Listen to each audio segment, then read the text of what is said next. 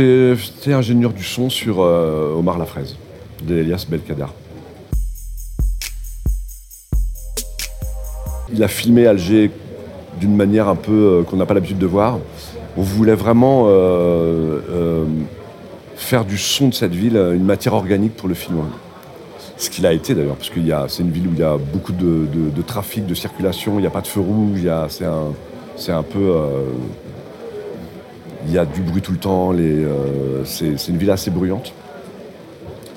Et euh, donc ça, c'était ce qu'on avait décidé, c'était de, s'appuyer sur, euh, sur cette masse sonore, ce volume sonore, pour donner un réalisme maximum au, film.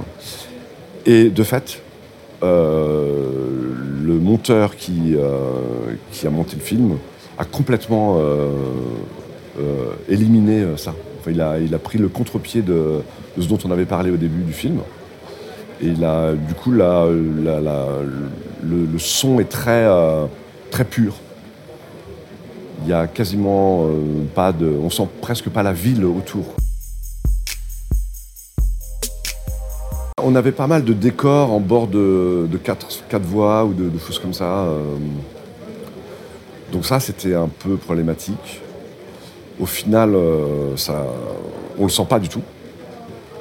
Euh, Il y avait des décors dans, les cités, euh, entre autres, où on a, tourné, qui sont des cités assez.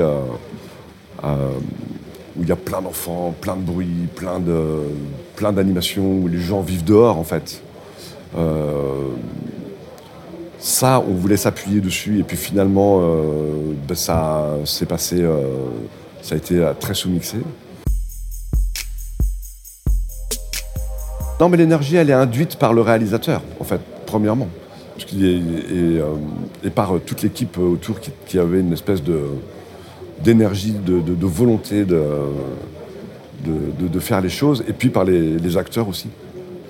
Je suis pas sûr que le son ait une telle importance que ça pour. enfin, on est fidèle à ce qui se passe sur le plateau, en fait. Moi, j'essaie d'être le plus fidèle à la mise en scène et au jeu des acteurs. Donc, en fait, c'est juste une question de fidélité à, à ce qui se passe sur le plateau. C'était la première fois que je, partais avec un Scorpio et euh, euh, une console CL16 qui est en fait la, remote du, Scorpio.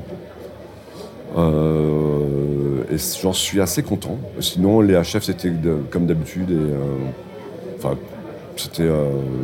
J'ai pas changé de, de de référence de micro en fonction du- de l'Algérie. En fait, j'ai travaillé comme si je travaillais en France.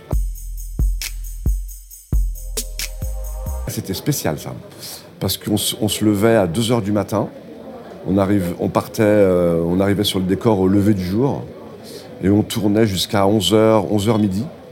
Après, il faisait trop chaud, donc on, rentrait à l'hôtel, on faisait une sieste, et on repartait sur le, le plateau à 4 heures de l'après-midi, jusqu'au euh, jusqu'au coucher du soleil.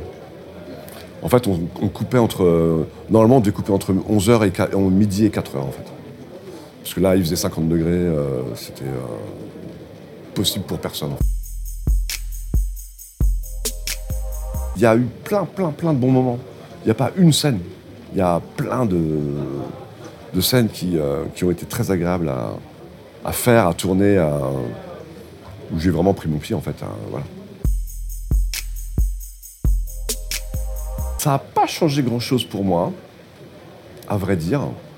En termes de, prise de son, euh, on, les a traités exactement comme les, autres. Euh, ils ont été euh, tous très bons, très vite.